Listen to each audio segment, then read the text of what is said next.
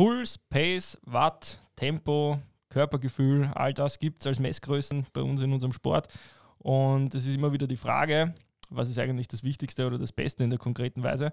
Und deswegen plaudern heute der Sause, der Mario und meine Wenigkeit der Gary über das interessante Thema. Und nach dem Intro geht's los.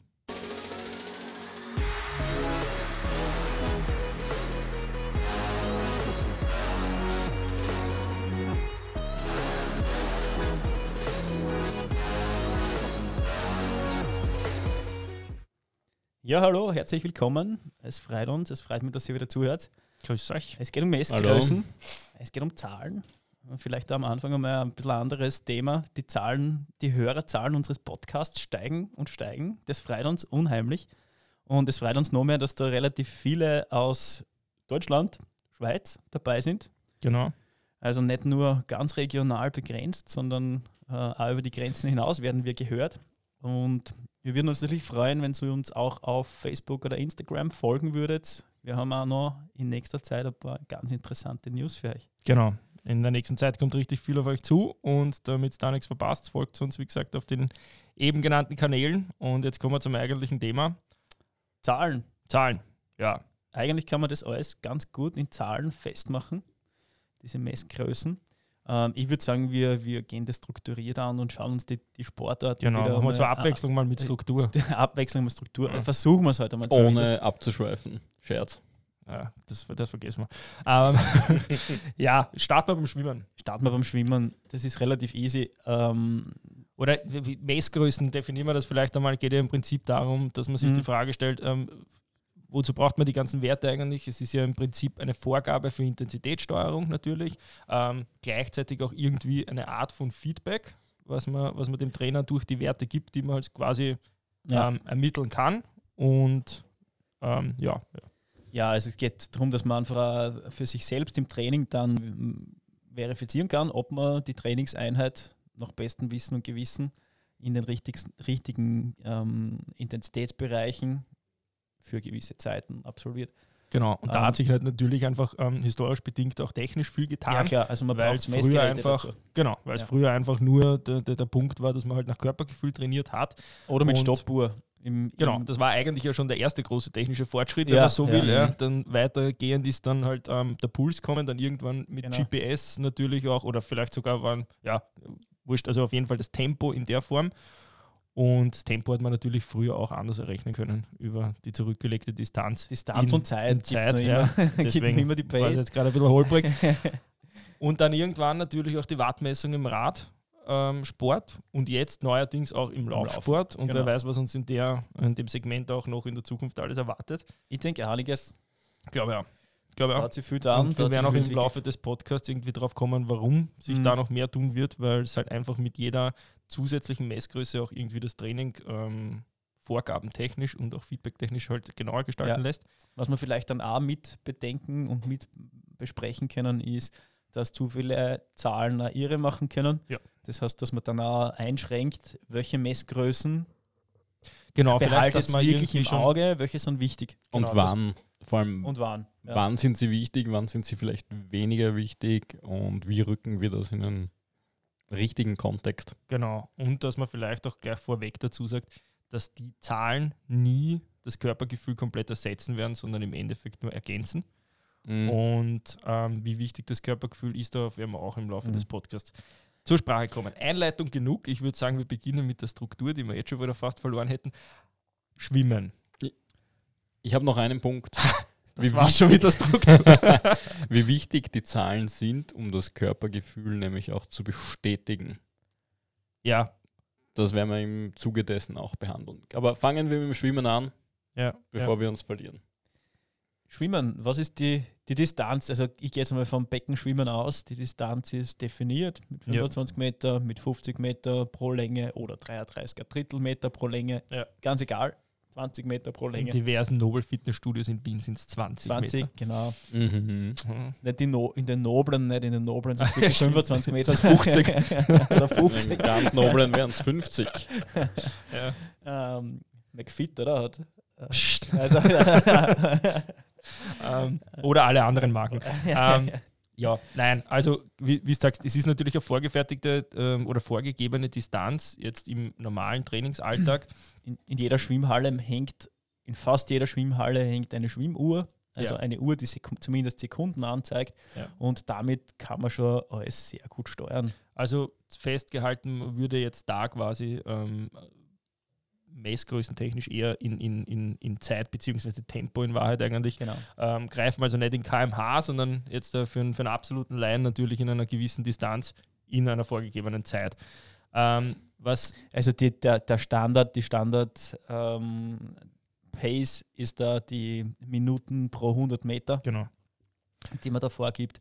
Und nachdem dann steuert, das werden dann die Testungen darauf ausgelegt, dass man einfach da Critical Speed Tests macht, die dann auf gewisse Intensitätsintervall, Intervall, äh, äh, mit eben diesen Minuten pro 100 Meter Angaben. Genau. Oder halt eben, wenn es um Sprints geht, auch von mir sind 25er oder 50er Meter Angaben. Ja. Ähm, letzten Endes, was da wegfällt, das kann man gleich einmal vorweg sagen, Schwimmen nach Watt gibt es in der Form meines Wissens noch nicht. Gab es Ja, mal Überlegungen. Genau, es gab die Überlegungen, aber es es gab ist so auf jeden Fall- Druckmessplatten für Battles Ja. und, und auch Widerstandsmessungen am Körper, aber alles ziemlich Ist umständlich. in der Disziplin eher schwierig. ist, ist schwierig. geworden, GPS kann man da natürlich mit reinnehmen, muss man sagen, ist im, im Hallenbad natürlich eher jetzt da naja, super optimal, ja, weil Mhm. ist ein Dachel drüber. Aber draußen, wenn wir im Freiwasser schwimmen, nutzen ja doch viele mittlerweile die Garmin-Wecker auch oder alle anderen Wecker ähm, als, als, als, als Tempoangabe. Da kann man auf jeden Fall dazu sagen, dass das Ding absolut nicht valide Werte liefert. Na, also, manchmal geht's, manchmal geht's gar nicht. Genau. Ja, man muss sich das so- auch nur vorstellen, es ist ja eh ganz klar, dadurch, dass GPS unter Wasser einfach massiv gestört ist Ja. Mhm. und man ähm, das quasi dann ja immer nur in der Rückholphase sendet, ist es Mhm. ja immer eine Ermittlung von einem Durchschnitt. Und obendrein, das kennt ja jeder, der mal ähm, Sprints nach GPS gelaufen ist oder auch auf der Laufbahn mal wirklich lang gelaufen ist, dass je kürzer quasi die Distanz oder diese Range, in der man läuft oder sich wie auch immer mit GPS bewegt, desto ungenauer wird es. Ja. ja es wird also auch dann ungenau, wenn man im Becken versucht, Zeitenhand zu stoppen. Immer wieder sieht man das. Idealerweise kann man die Uhr mit den vier verschiedenfarbigen Zeigern draußen lesen. Ja. Gewöhnt sich das gleich an. Ist bei den langen Einheiten meistens der Unterhaltungswert bei Kilometerintervallen gewesen bei mir.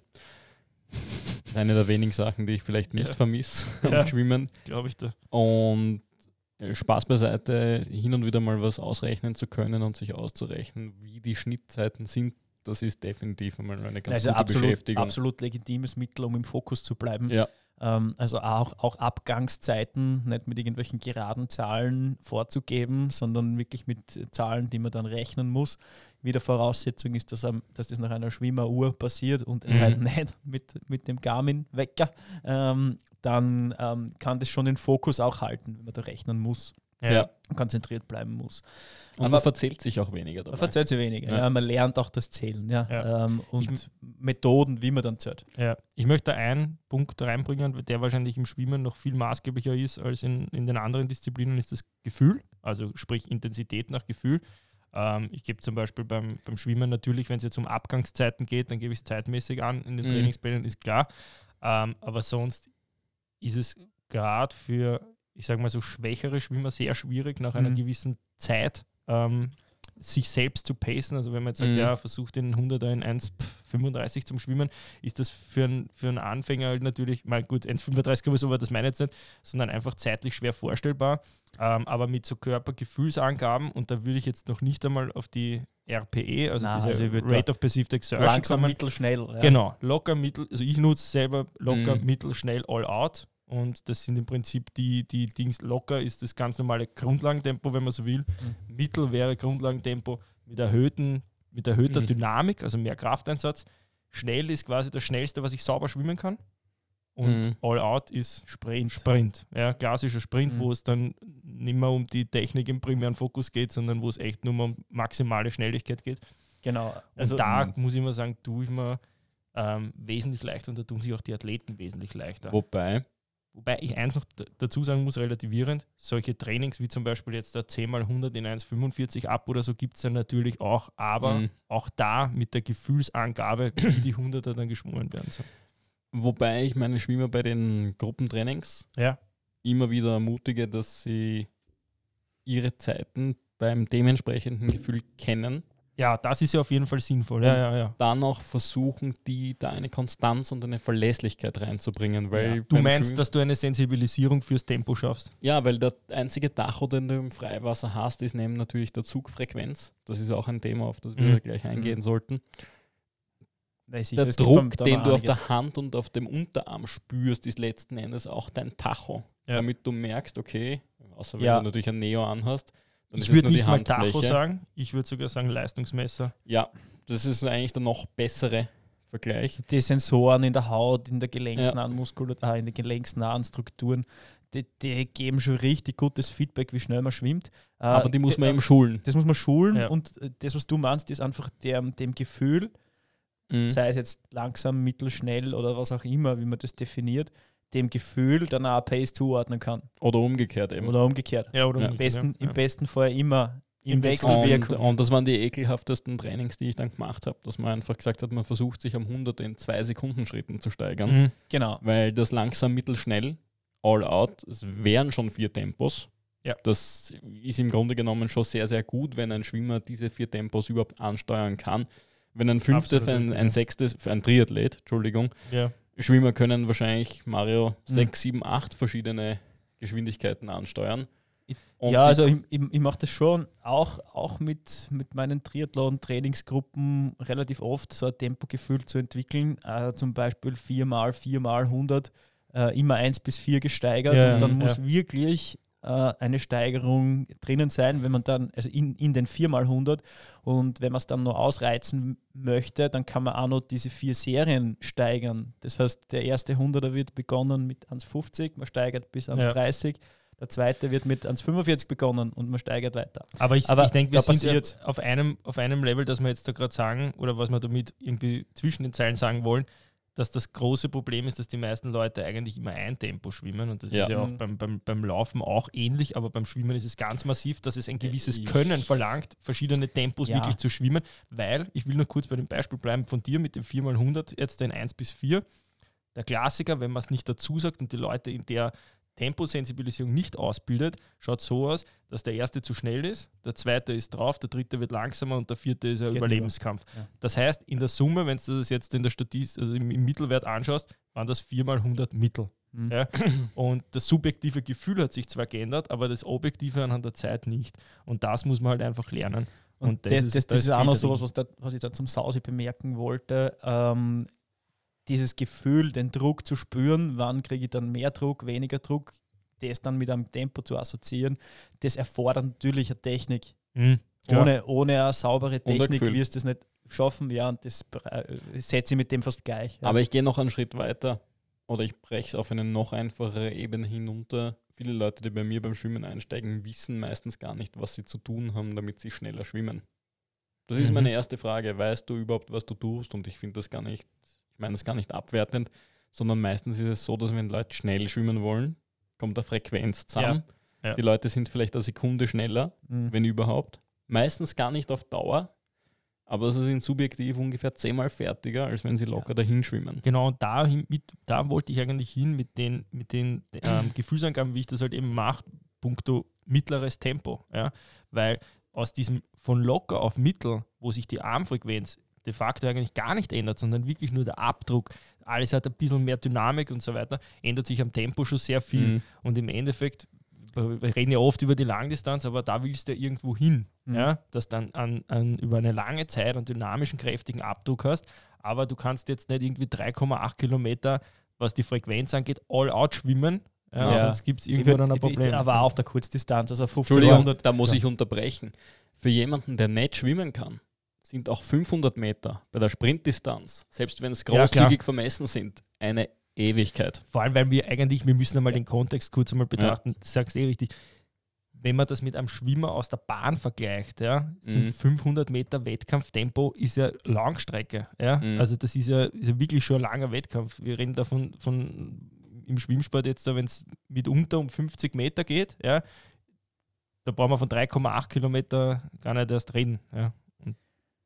Wich- Wichtig ist, dass man, dass man da auf sein Gefühl hört, aber gute Technik und das im Auge behält, dass mit höherer Bewegungsgeschwindigkeit beim Schwimmen nicht unbedingt eine höhere Schwimmgeschwindigkeit einhergeht. Mhm.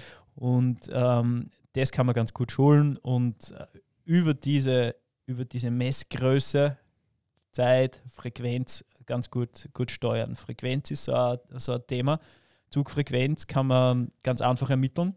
Ähm, Also es gibt natürlich, wenn ein Trainer am Beckenrand steht, eine Möglichkeit, das einfach über der, mit der Stoppuhr zu stoppen. Mhm. Und auf der anderen Seite braucht man nichts anderes machen, als die Züge pro Länge zu zählen oder die Zyklen pro Länge zu zählen und dann einmal zu schauen, wo ist dieser Break-Even-Point, wo passiert dass Der Sweet wenn, Spot. der Sweet Spot, wo, wo passiert dass wenn die Frequenz zu hoch wird, die Schwimmgeschwindigkeit aber nicht mehr steigt. Ja. Ja. Und das kann man über so Frequenzpyramiden super machen, also bewusst die Frequenz von 25er zu 25er, von 50er zu 50er steigern und schauen, wann das eben passiert.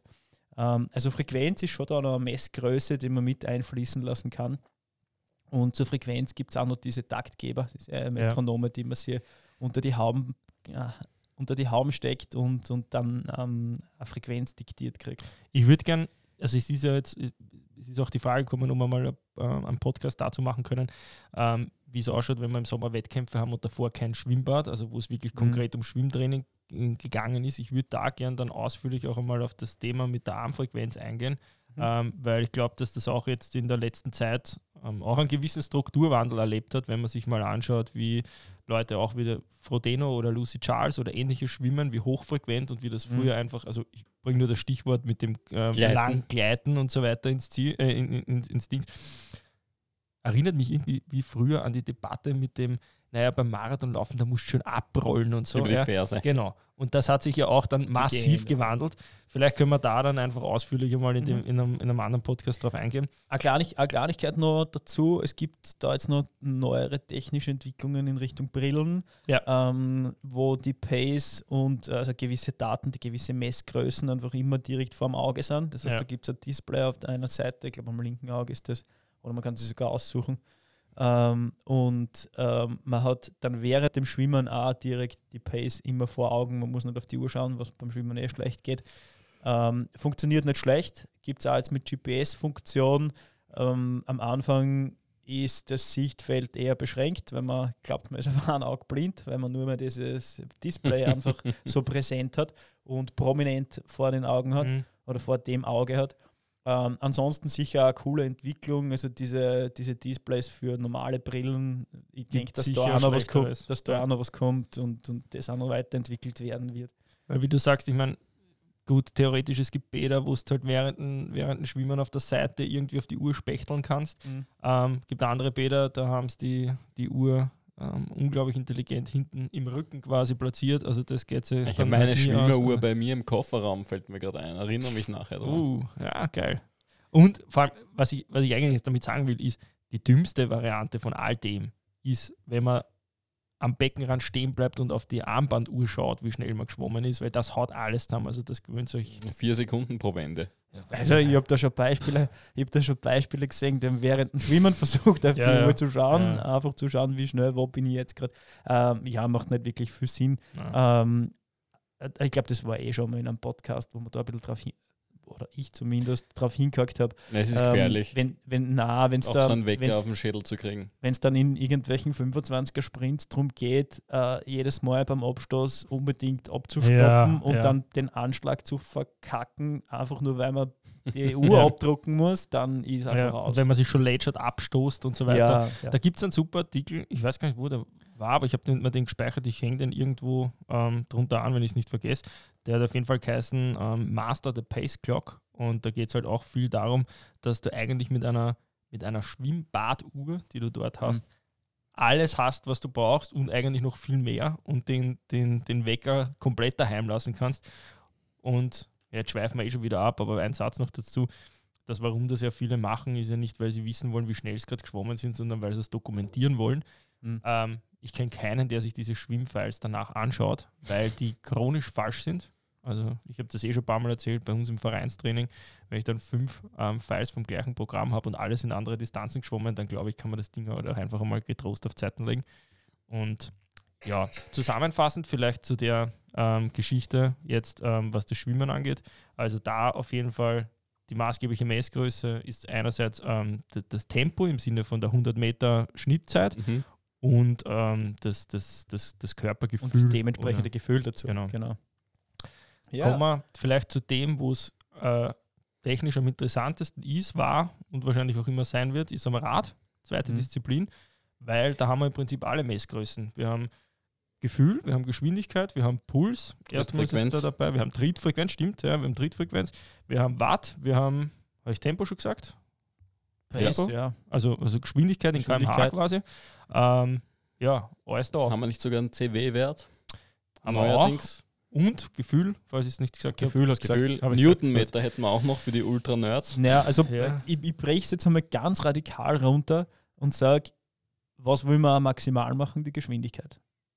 Genau. Ich sage dann immer, im Ziel steht eine Uhr und kein Wattmesser. Ja.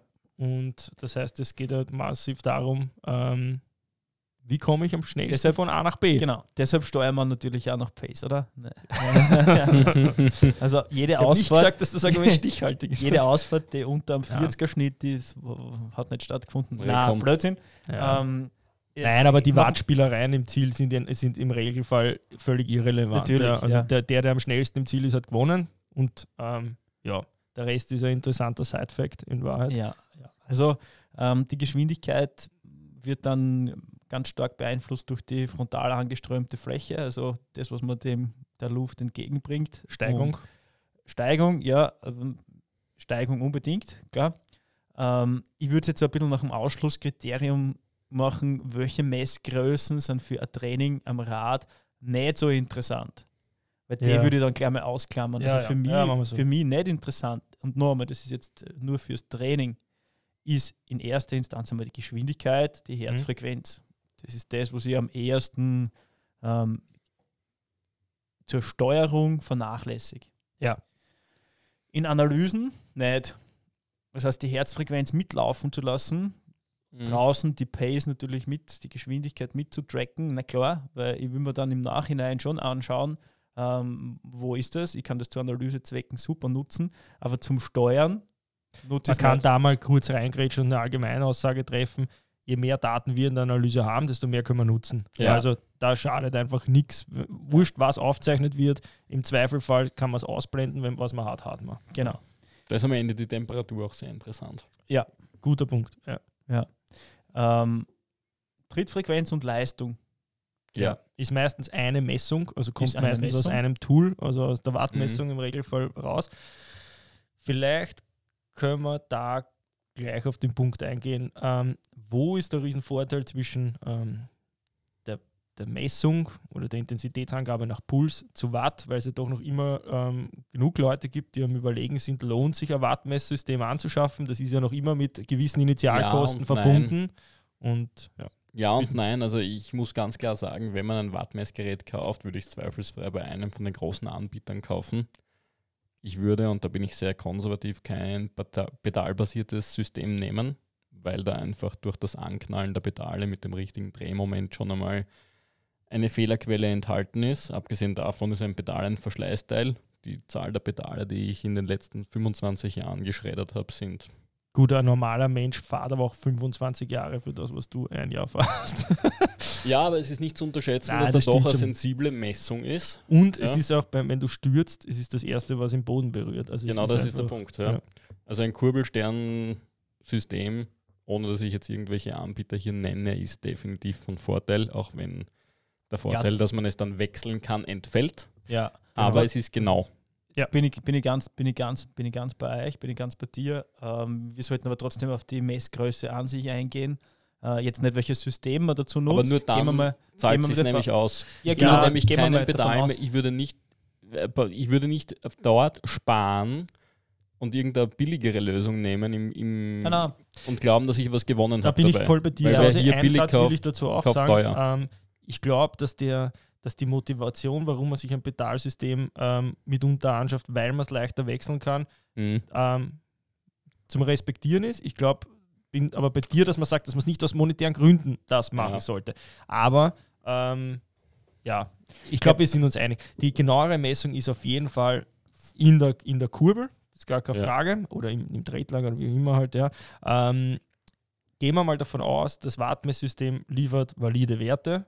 Mhm. Ähm, dann würde ich das einfach zur, zur Leistungssteuer oder zur Steuerung des Trainings nutzen. Genau. Und warum? Das genau. den Puls das vorzuziehen. Ja. Also das klassische Beispiel, das ich immer bringe, sind einfache Intervalle. Mhm. Ähm, wenn man Intervalle bei einer gewissen Wattzahl fährt, dann ist von Beginn des Intervalls die Zielleistung klar.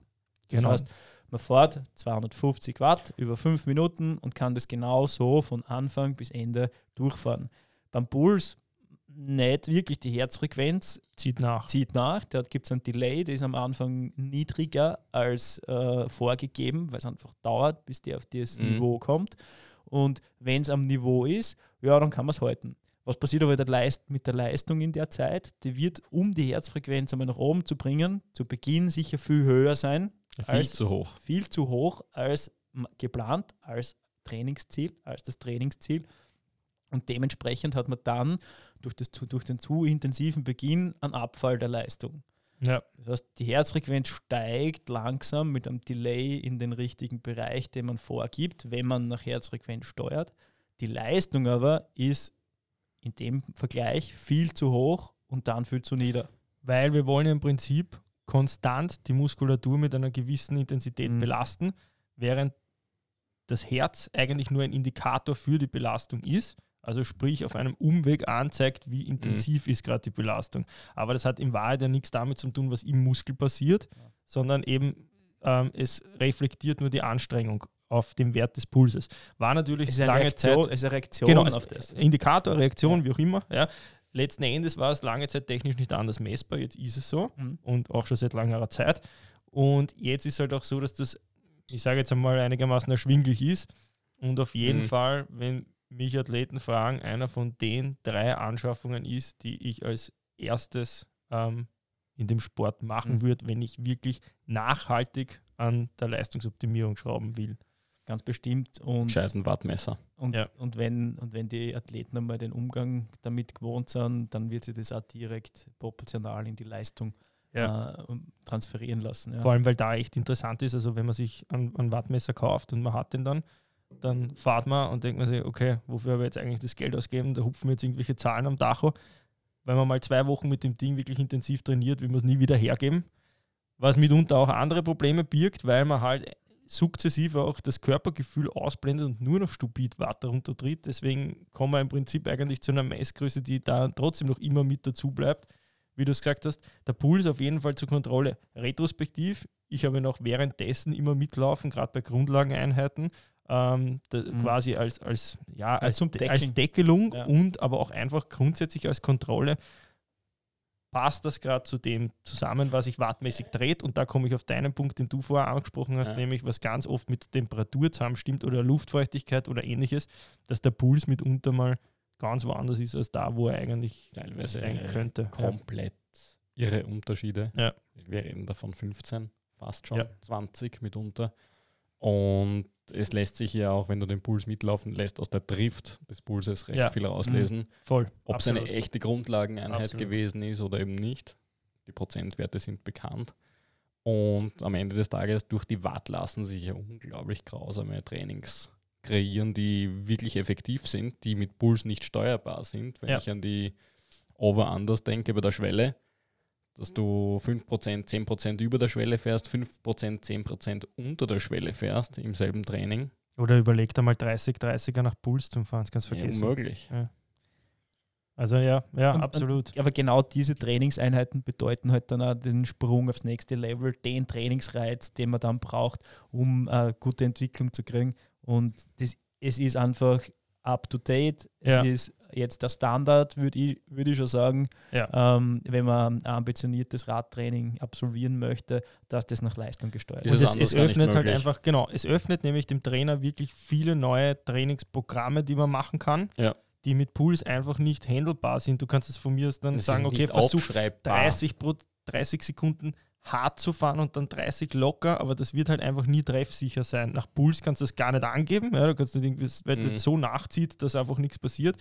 Ja, und, und, und außerdem, also die jetzt 30 Sekunden hart, 30 Sekunden locker, natürlich kann man das auch so aufschreiben, ähm, aber das ist ja mehr. Also man muss ja wirklich, es gibt ja dann ganz genaue Zielleistungen. Es Genau. gibt ganz genaue Zielleistungen in der B, in der Entlastung, Ja, ja. die dann die Magie ausmachen und nicht nur Wo habe ich 30 den maximalen Laktatabbau, wo habe ich ihn Lock. Aufbau und so weiter. Genau. Genau. ja. Und äh, das macht dann den, den großen Unterschied, ob man jetzt da das Optimum aus so einer Einheit außerholt oder halt eben nicht. Ja. Ähm, Ich möchte vielleicht noch auf einen Punkt eingehen, nämlich auch was die Wettkampfintensität angeht, weil es ja nicht nur um die Trainingssteuerung geht. Ist natürlich auch eine interessante Sache, wenn ich jetzt in unseren Breitengraden ähm, nach Puls am Rad trainiere und ich fahre jetzt da dann Hausnummer nach Malaysia und mache da dann 70,3, dass dann dort mit dem Puls, den ich mir vorgenommen habe zu fahren, vielleicht andere Wattwerte rauskommen als bei uns. Ja. Ja. Das ist ein, ein Risikofaktor, deswegen ist Puls halt immer eine schwierige Geschichte. Da möchte ich auch noch was sagen zu dem Pedalwattsystem.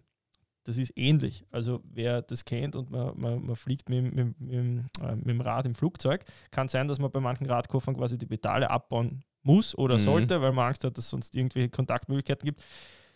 Wenn man die, ähm, die Wattmessung am Pedal hat und daheim über eine ganze Saison das Ding vielleicht im Idealfall sogar nie abmontiert und man tritt und, und, und trainiert nach den Watt, schraubt es ab, fährt, fliegt zum Wettkampf, montiert es dort, Stichwort anderer Drehmoment, wobei das Mhm. mittlerweile jetzt eh schon so ist, dass das sukzessive ausgemerzt wird. Ja, aber lange Zeit war das bei den, bei den Anfangspedalmessungssystemen wirklich ein Riesenproblem.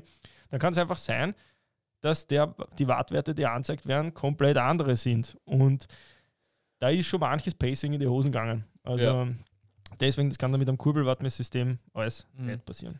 Herzfrequenz nutze ich trotzdem oder kann man trotzdem dann eben in der Analyse noch super Ja. äh, äh, auswerten, ähm, ob dann die Reize, die man muskulär gesetzt hat, auch wirklich angekommen sind. Ja. Und äh, ob die eine jetzt zu hart, zu locker war, äh, kann man ganz gut an der Herzfrequenz am Drift Mhm. Auch An der V2 Entwicklung- Max-Intervalle kannst im Prinzip am besten eigentlich über Ja. die Herzfrequenz nachher noch gegenkontrollieren. Ob Also es sogar zu hart war. genau. Ja. Ja. Und, und eben auch, du siehst die Adaptionen, ob es vielleicht schon zu locker sind, ob es nachjustieren musst.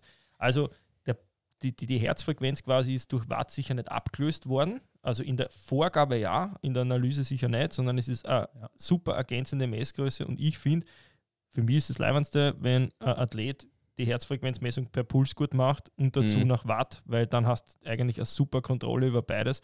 Handgelenksmessung haben wir eh schon ein paar Mal angesprochen, kannst leider immer noch ähm, vergessen. Ja, das funktioniert schlicht. Ja, und die Trittfrequenz auch nicht zu vergessen, Ja. um zu schauen, wie die Watt überhaupt erwirtschaftet worden sind, weil Ja. da gibt es eben große Unterschiede, die letzten Endes auch in der Beziehung Watt, Herzfrequenz, Trittfrequenz wirklich, das ist ein Mhm. gutes Analysedreieck, Ja. Wenn Ja. man die Daten dann hat. Vielleicht, vielleicht ein greifbares Beispiel, äh, das kennen sicher viele. Jetzt wieder nimmt einfach die exemplarischen 250 Watt her.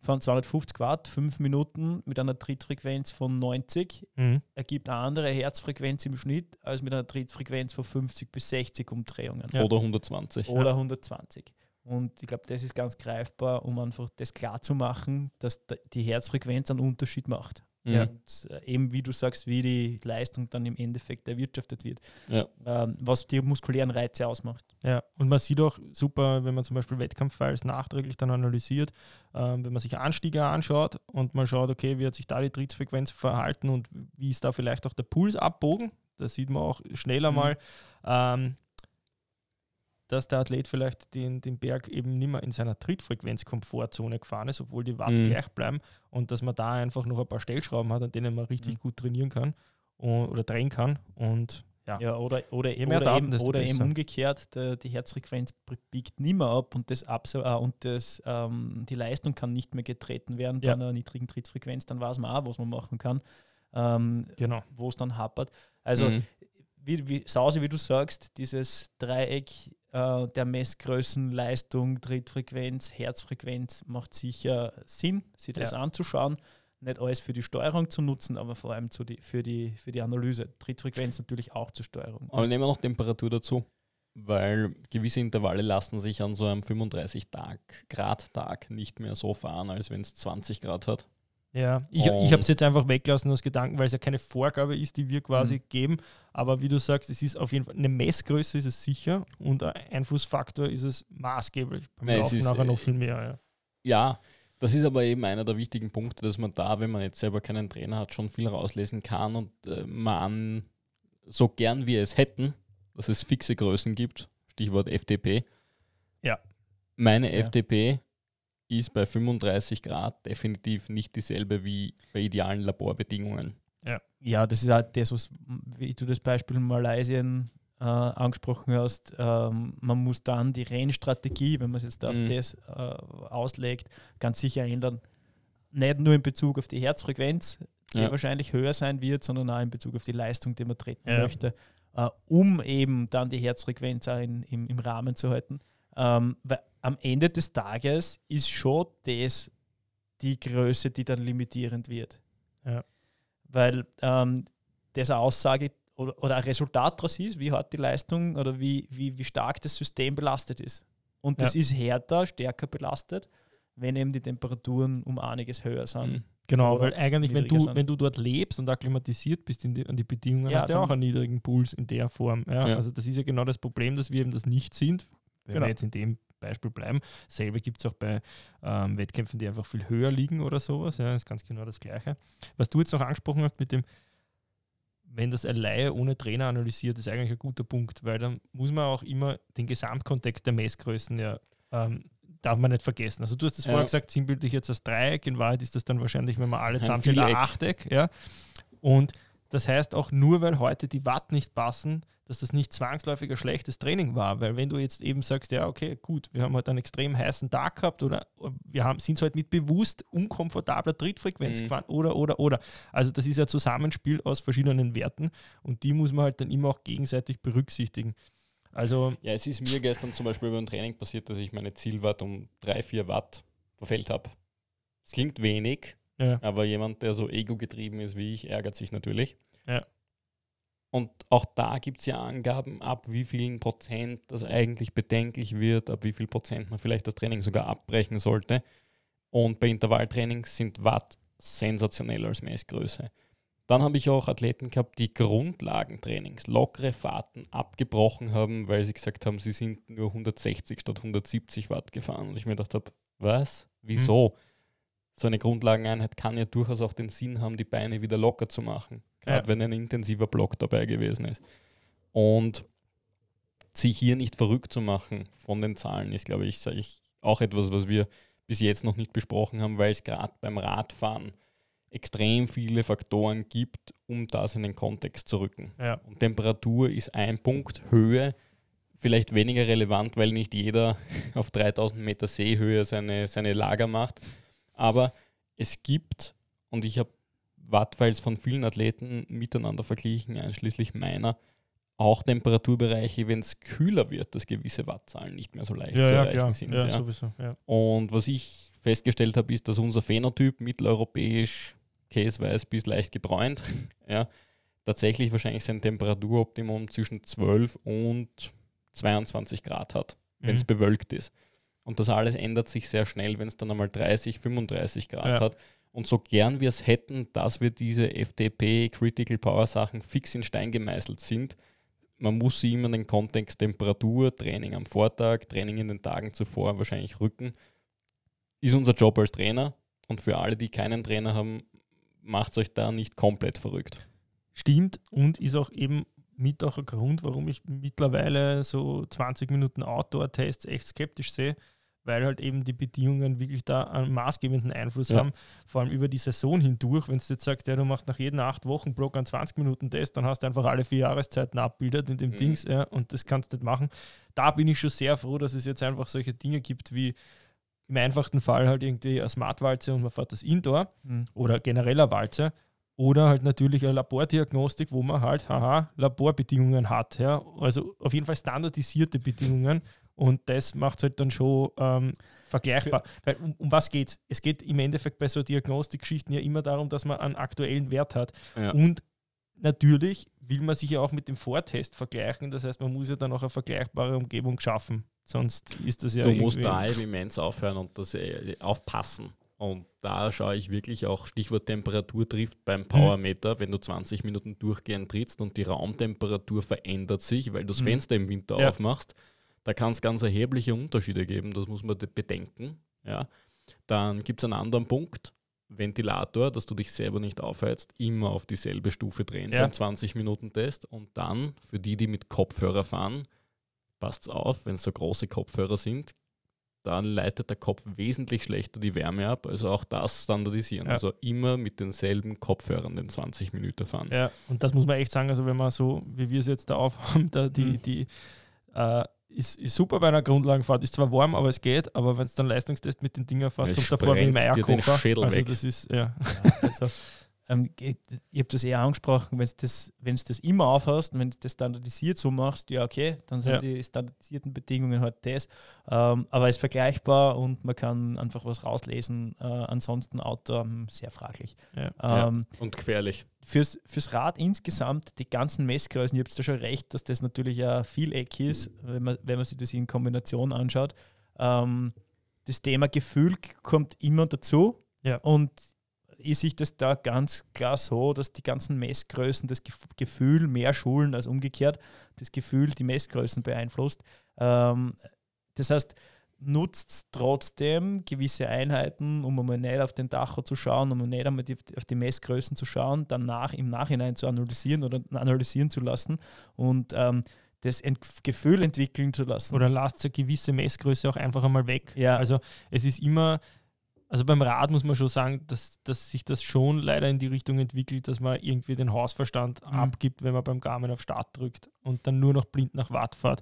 Und da, gerade bei Grundlageneinheiten, wo ich mir dann denke, so und jetzt nimm mal echt bewusst mal nur die Herzfrequenz und sag, es ist wurscht, was die gerade anzeigt, aber es gibt eine maximale Herzfrequenz, über die gehen wir nicht drüber und dann einfach einmal reinhören, okay, wie kann ich die auch beeinflussen, körpergefühlstechnisch, ja. Was ändert sich, wenn ich jetzt einmal einen Gang runterschalte und mit einer höheren Trittfrequenz fahre? Was tut sich da mit der Herzfrequenz? Fühlt es sich auch besser an und so weiter? Also einfach diese, Genau, das meine ja, die, die, die Größen nutzen, Ja. um das Gefühl zu schulen.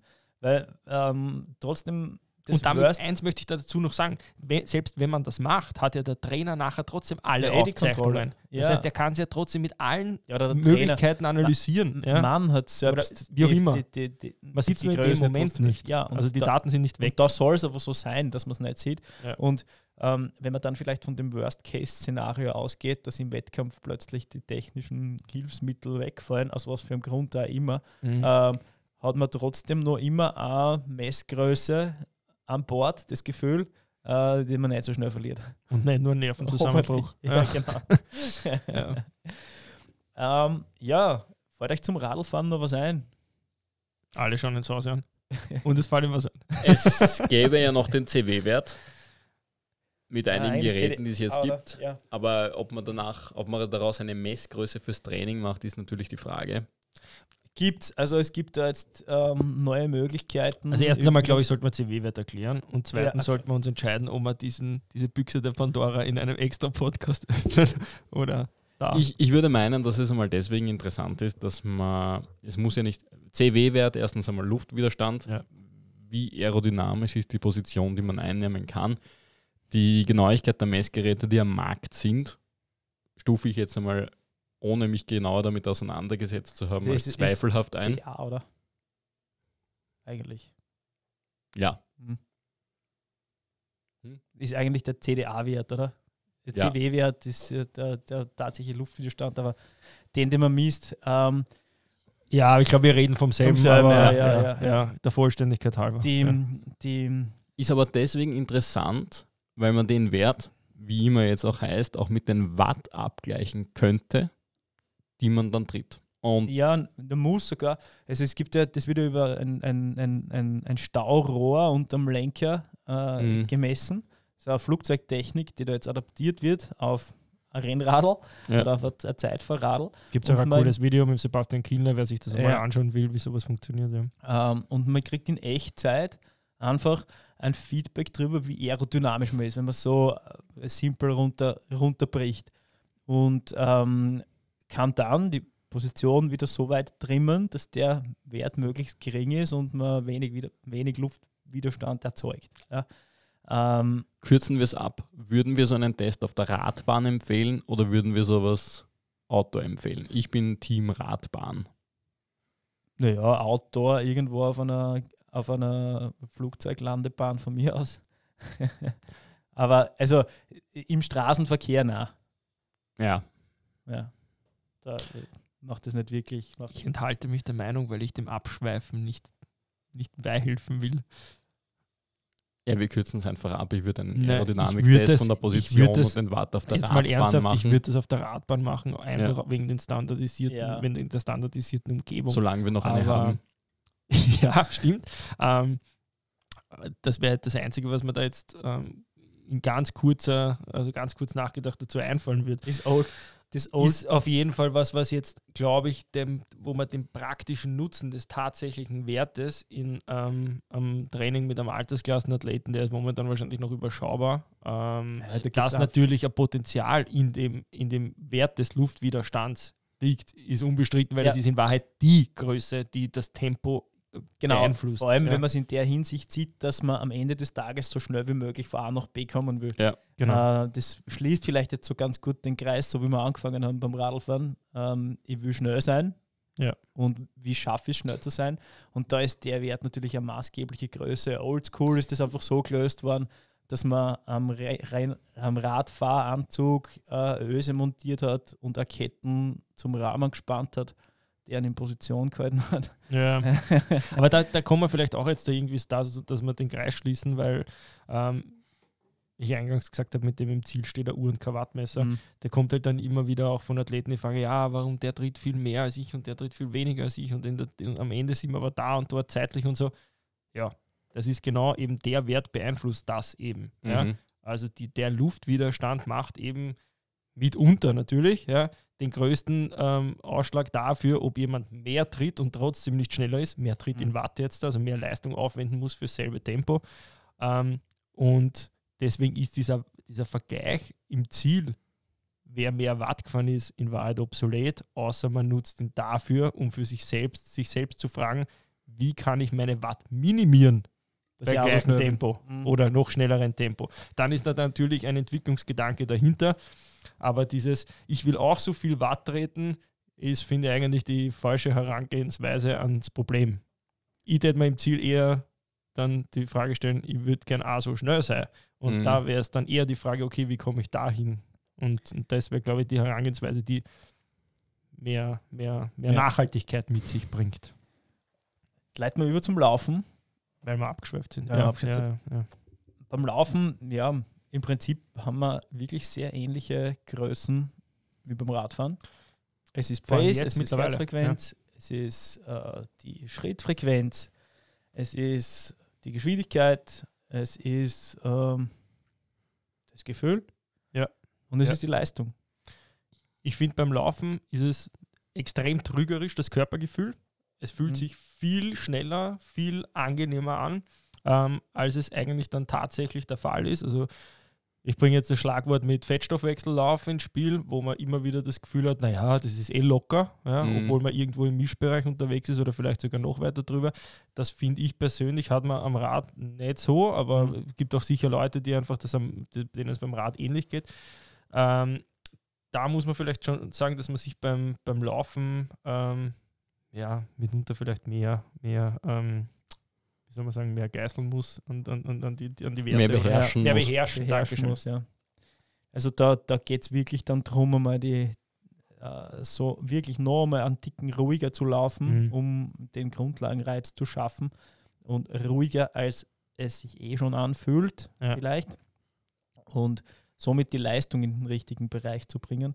Ähm, beim Laufen generell die aktive Muskulatur, der Anteil der aktiven Muskulatur ist höher und dementsprechend muss man einfach schauen, dass man ähm, da die In- Intensität noch weiter runtertreibt als am Rad. Ich glaube, dass das den großen Unterschied ausmacht Mhm. vom Gefühl, weil einfach der Anteil der aktiven Muskulatur viel höher ist. Ja, dass Ja. äh, mehr Körperspannung notwendig ist, äh, um einfach sauber vorwärts zu kommen. Am Radl sitzt man oben, hat deutlich weniger und äh, Verf- äh, ist dort deutlich weniger Muskulatur notwendig, um voranzukommen.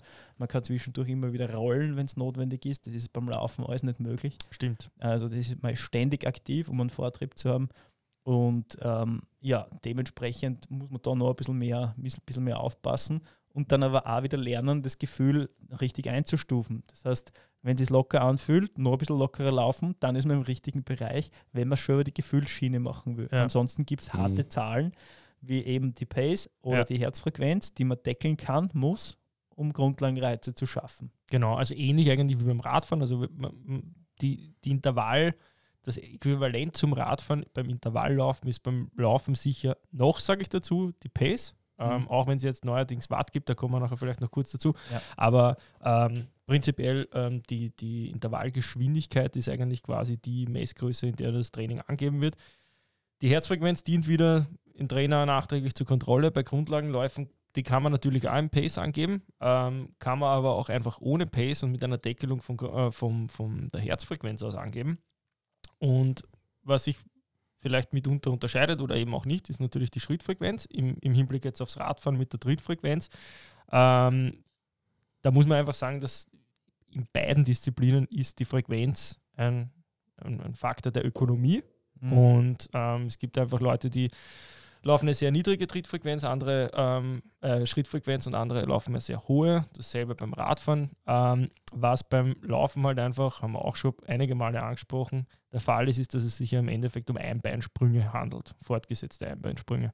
Das heißt, je weniger oder je niedriger die Schrittfrequenz ist, desto höher ist der muskuläre Einsatz und auch der Impact. Gut, kann man jetzt natürlich auch sagen, ist beim Radfahren auch nichts anderes. Wenn ich mit 60 Trittfrequenz fahre, ist der muskuläre Einsatz pro Pedalbewegung natürlich auch intensiver als mhm. bei, bei, einer höheren Trittfrequenz. Ähm, was beim Laufen mehr dazu kommt als beim Radfahren, ist jedenfalls die Folge daraus, nämlich das Verletzungsrisiko. Also eine gewisse Mindestschrittfrequenz ähm, oder ich formuliere es anders, eine sehr niedrige Schrittfrequenz führt immer wieder ähm, A zu Problemen, was, was ähm, diverse Überlastungserscheinungen angeht, Läuferknie etc. Und was man auch merkt, dass es ab einem gewissen Tempo ein Limiter ist. Und zwar ein richtiger Limiter.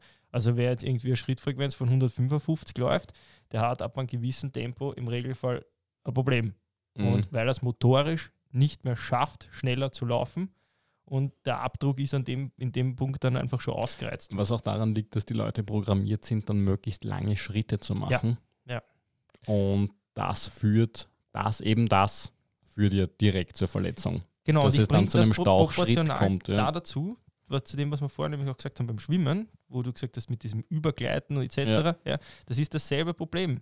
Also Gleiten am Anfang beim Schwimmen, das zu lernen, das zu spüren, mit wenig Krafteinsatz vorwärts zu kommen, ist gut. Aber ab einem gewissen Zeitpunkt ist die Armfrequenz maßgeblich für das Tempo, was rauskommt.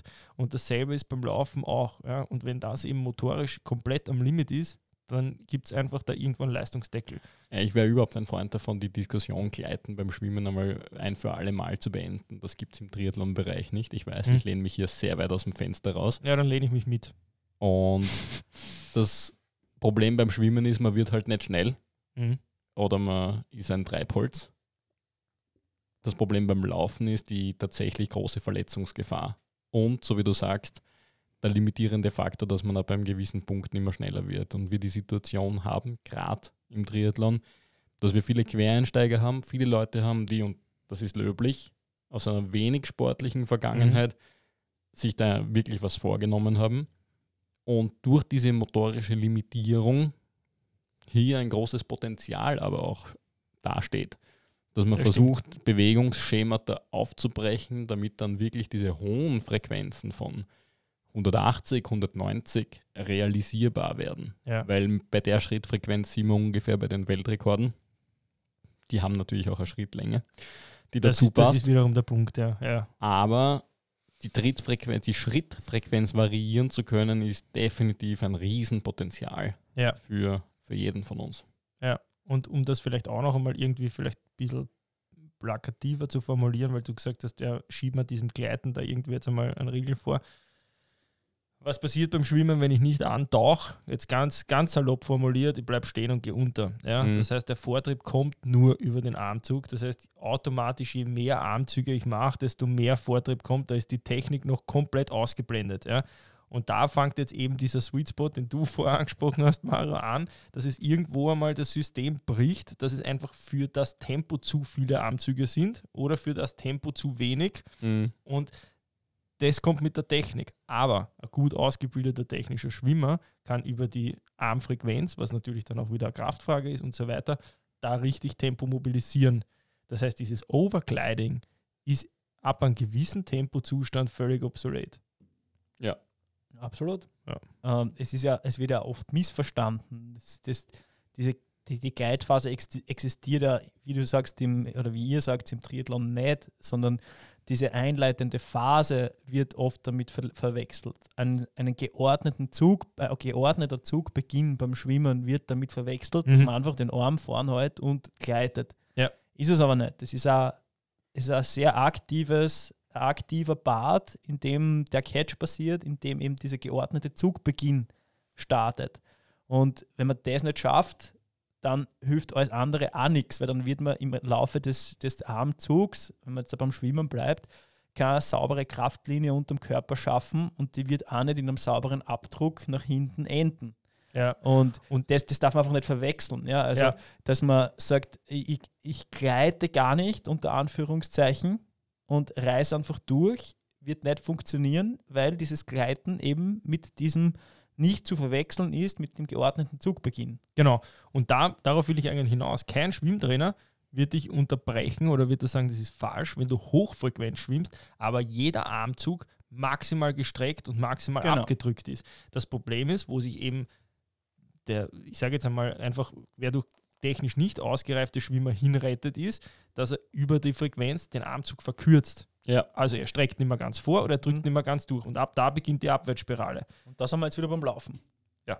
Weil da ist das Ganze, Ganze selber, Genau. wenn man eine hohe Schrittfrequenz, eine Schrittfrequenz äh, realisieren kann, aber einfach nicht durchschwingt, das heißt die vordere Schwungphase, die Ja. hintere Schwungphase nicht fertig machen kann, keinen langen Schritt bei einer hohen Frequenz zusammenbringt, dann wird es auch nicht schnell werden. Ja. werden. Dann ist es einfach Mhm. nur ein dahinzappeln und äh, das sollte dann auch nicht das Ziel sein. Da Ja. ist eben die Kraft wieder der entscheidende Faktor. Natürlich. Mitunter auch die Mobilität. Mobilität, ja. Also Stichwort verkürzter Hüftbeuger, dann kommst du einfach mit und dann kannst du gar keinen langen Schritt quasi entwickeln, nach hinten raus meine ich jetzt da. Ja. Mhm.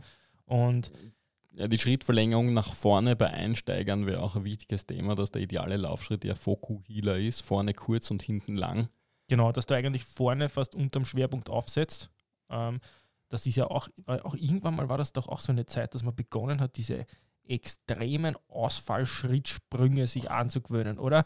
Was so richtig leiwand ins Verletzungsrisiko reingegangen ist. Und jetzt ist das schon, dann, dann war irgendwann zeitlang wiederum die, die, die, die in Mode quasi, ähm, dass man auf die Schrittfrequenz geschaut hat und automatisch hat man dem dann quasi eigentlich in Wind aus den Segeln genommen, weil Mhm. du kannst nicht mit hoher Schrittfrequenz weit vorspringen. Ja. Also, wie du sagst, Ja, vorne es kurz, geht- hinten es- lang hat auf jeden Fall eine Es, Bewandtnis. es stimmt ja dann auch, Weil- also der, der, der Abdruck passiert unterm Schwerpunkt mit einem Ja. aktiven äh, Fußgelenk und das passt ja dann einfach vorne und hinten immer zusammen, Ja, Es kann Wenn- nicht gehen. wenn kein Du Fokuhila. kannst nicht weit Ich vorne kenne auf dem kenn einen Fußgelenk- guten Athleten, der versucht hat, also versucht hat, er hat es so beigebracht bekommen, er war einfach einer aus der Generation über die Ferse abrollen. Mhm. Und das Problem ist, wenn du aktiv versuchst, über die Ferse abzurollen, heißt das ja, dass der Schritt nach vorne ja länger wird, wenn du schneller laufen möchtest, Ja. weil Mhm. du ja Mhm. meinst, etwas Gutes zu tun. Und ich In Wahrheit bremst. Genau. ja nicht nur bremst, sondern ich traue mich wetten, dass seine Knie-OP, Ja. die er dann irgendwann einmal mit Ende 40 gehabt hat, letzten Endes auch was mit diesem Laufstil zu tun gehabt hat. Und die Wenn- Hüfte wäre als nächstes dran gewesen. Die Hüfte wäre als nächstes dran gewesen, aber er war zum Glück einer von den Vernünftigen und ist nur noch Radl gefahren. Und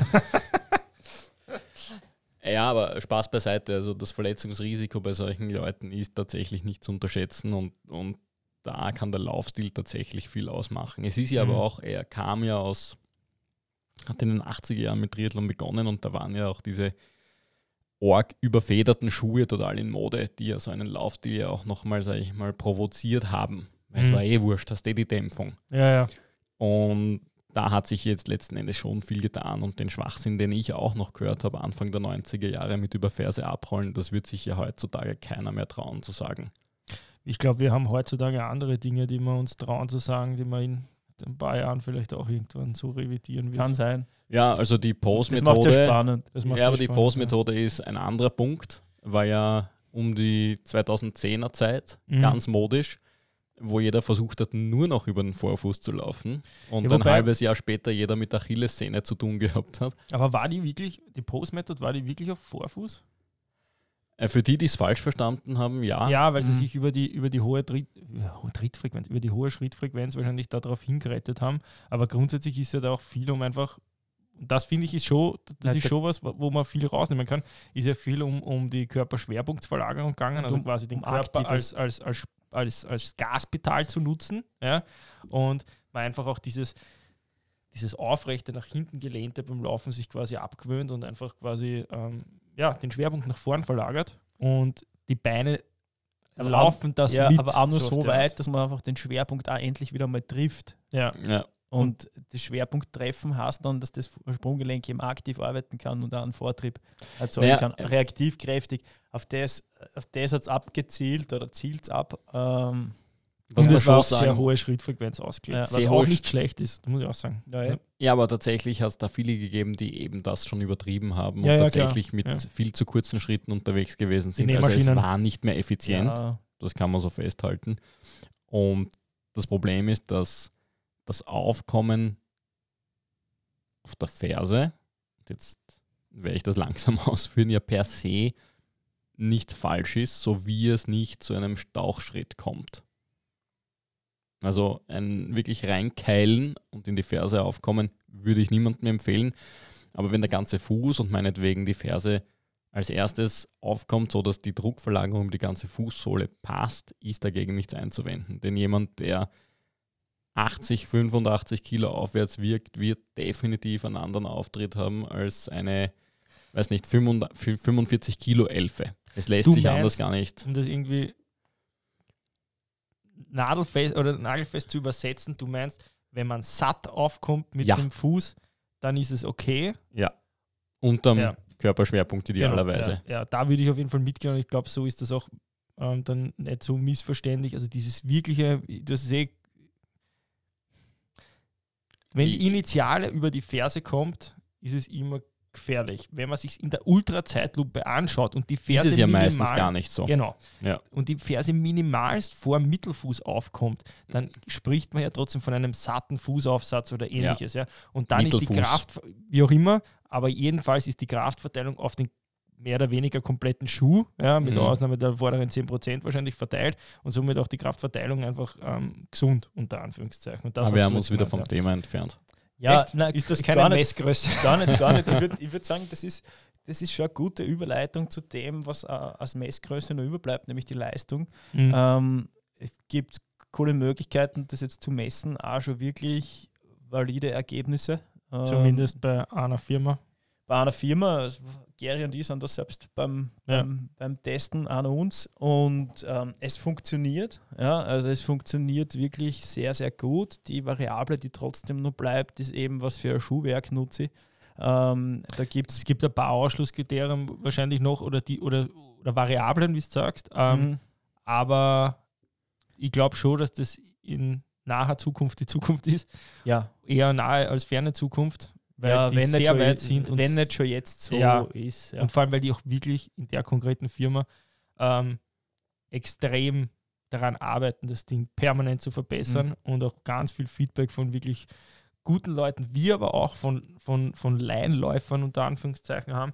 Und da ist echt viel, viel machbar. Und es gibt auch mittlerweile Werte, die mal wirklich eine gewisse Einsicht haben in die, Ja. in die Laufükonomie. Und damit meine ich jetzt nicht irgendwie irgendwelche ähm, Vertikalbewegungen, die im Brustgurt irgendwie interpoliert werden über fünf verschiedene Schuhgrößen vom Nachbarn oder sonst was. Das ist alles ganz vergessen. Ja.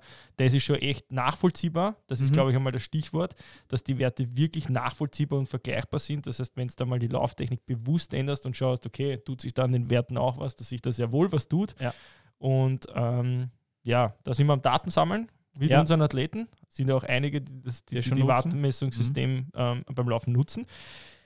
Es ist auch, es ich muss kostet- ehrlich es sagen, ich bin noch zu weit Welt. weg, dass ich sage, ich würde ähm, ein Wettkampf-Pacing danach angeben. Da fehlen mir Mhm. noch ein paar Daten. Ja. Ein paar viele Daten, muss ich ehrlich sagen. Also ich habe jetzt da ungefähr so 500 Files mal ausgewertet. Und da gehören schon noch einige dazu, dass man da wirklich dann sagt, Ja. da lehne ich mich jetzt aus dem Fenster und würde Ironman Pacing oder sowas nach Absolut, aber wie, wie du sagst, das sind ja die, die, die, die Hersteller auch sehr dahinter, die Ja. Entwickler sehr dahinter äh, und die Race Predictions aus der App funktionieren auch schon wirklich nicht schlecht. Also das ist auch schon sehr, sehr beeindruckend, was da passiert Ja, teilweise.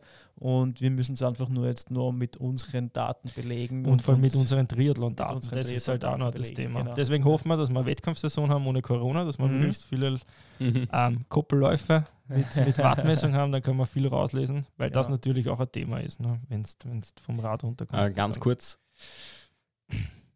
Wo würdet ihr den Vorteil, damit unsere Zuhörer, die das vielleicht noch zum ersten Mal hören, sehen, wenn man ein Wettkampf-Pacing über Watt macht, statt über Ich Minuten pro ich Kilometer? würde ganz klar die Standardisierung sehen, wie es beim Watt auch ist. Mhm. Stichwort Gegenwind, Untergrund, Steigung, all das.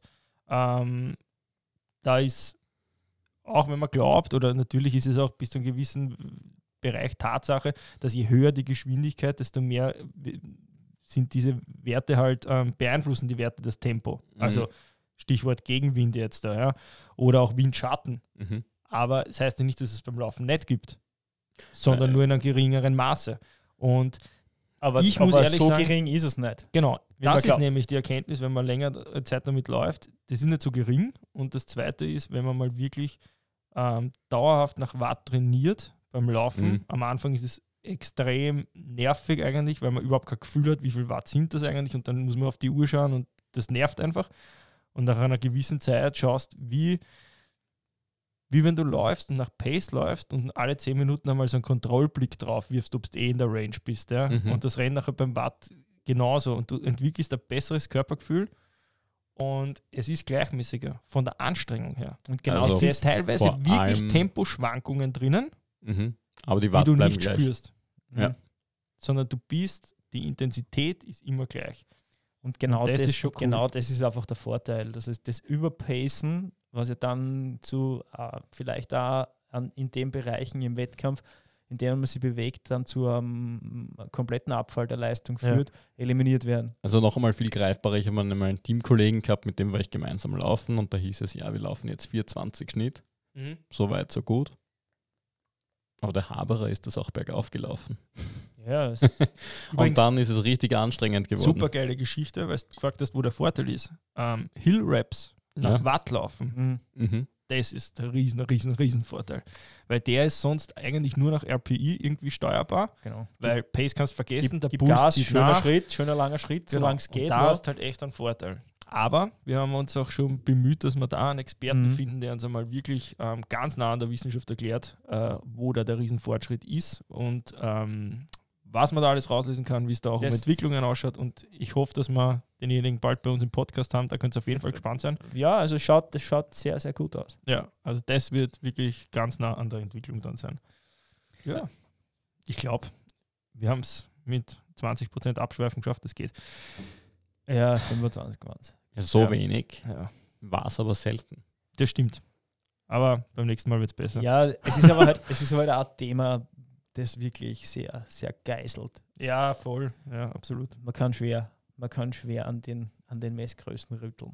Na, ich hoffe, ihr habt, ihr habt äh, einen guten Überblick bekommen, ähm, was in welcher Disziplin wichtig ist, Und wo die wieso, Vorteile liegen? äh, wo die Vorteile liegen, auf was ihr achten könnt und vor allem, dass die Zahlen nicht immer sind. Genau. Also vergesst nicht aufs Körpergefühl und vergesst nicht, dass ihr uns auf Instagram und auf ähm, Facebook Genau. folgt. Und sonst danke fürs Zuhören. Wir freuen uns über Kommentare, Genau, schreibt uns unter info at sweetspot-training.at, wenn ihr Fragen habt. gebt uns Und Feedback. Bis zum nächsten Mal. Ciao, Ciao. Baba. Ciao, grüß euch.